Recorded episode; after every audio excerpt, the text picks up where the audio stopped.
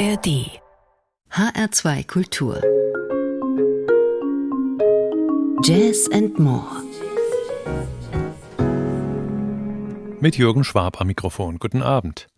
Letztes Jahr Ende Oktober beim 53. Deutschen Jazzfestival brachte der norwegische Saxophonist Marius Nesit beeindruckende Kompositionen mit zur HR Big Band.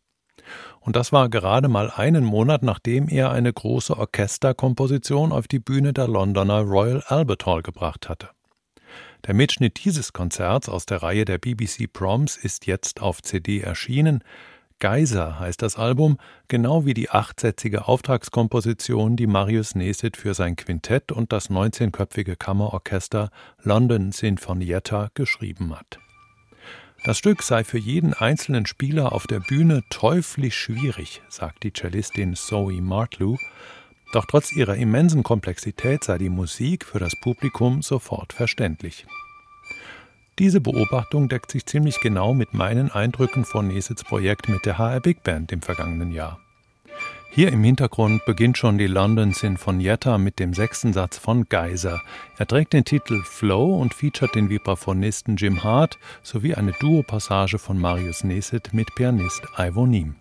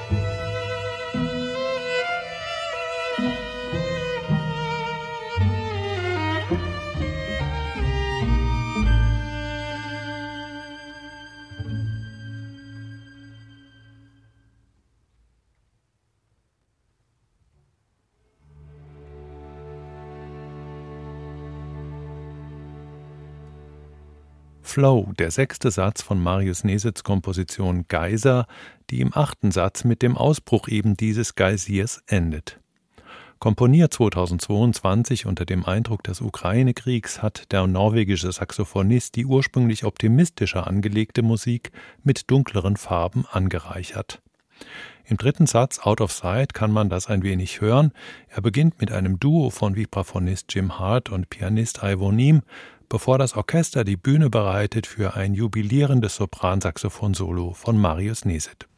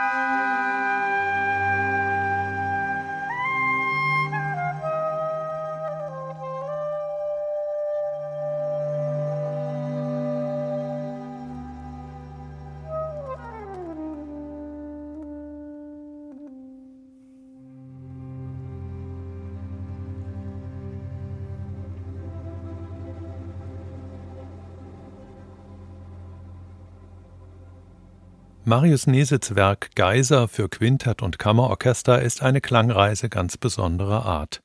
Das live in der Royal Albert Hall im Rahmen der BBC Proms aufgezeichnete Konzert ist als Album bei Act Records erschienen und kann nur wärmstens empfohlen werden. Sie sollten auf alle Fälle mal reinhören, insbesondere da Schlagzeuger Anton Eger in den beiden eben gehörten Titeln noch gar nicht dazu gekommen ist, eines seiner spektakulären Rhythmusfeuerwerke zu inszenieren. Insofern passt's vielleicht ganz gut als kleine Entschädigung sozusagen, dass das nächste Album dieser Ausgabe von Jazz and More von einem Schlagzeuger stammt.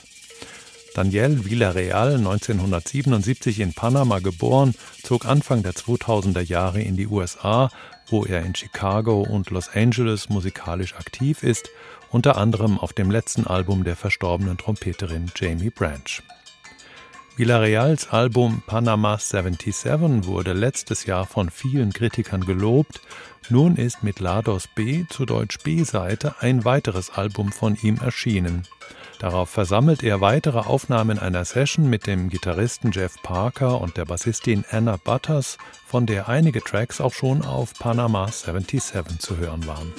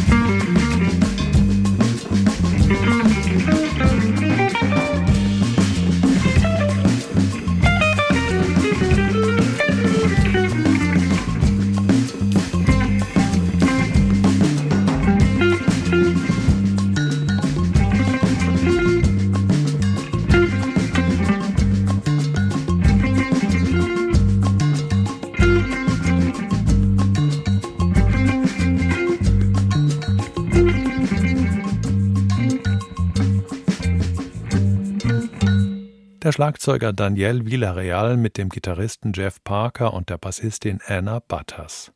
Irgendwie wartet man drauf, dass mal mehr passiert und sich Parker zu einem richtigen Solo aufschwingt, aber es sind eben eher lockere Jams und es geht vor allem um Grooves und Texturen, an denen hier von allen unermüdlich gewebt wird. Die Musik bleibt dadurch etwas skizzenhaft, wie der Hintergrund für einen Vordergrund, der dann nicht ausgefüllt wird. Trotzdem oder vielleicht gerade deshalb wurden einige der Jams im Nachhinein durch Overdubs um weitere Instrumente ergänzt. Im folgenden Titel sind das E-Piano und Percussionspuren.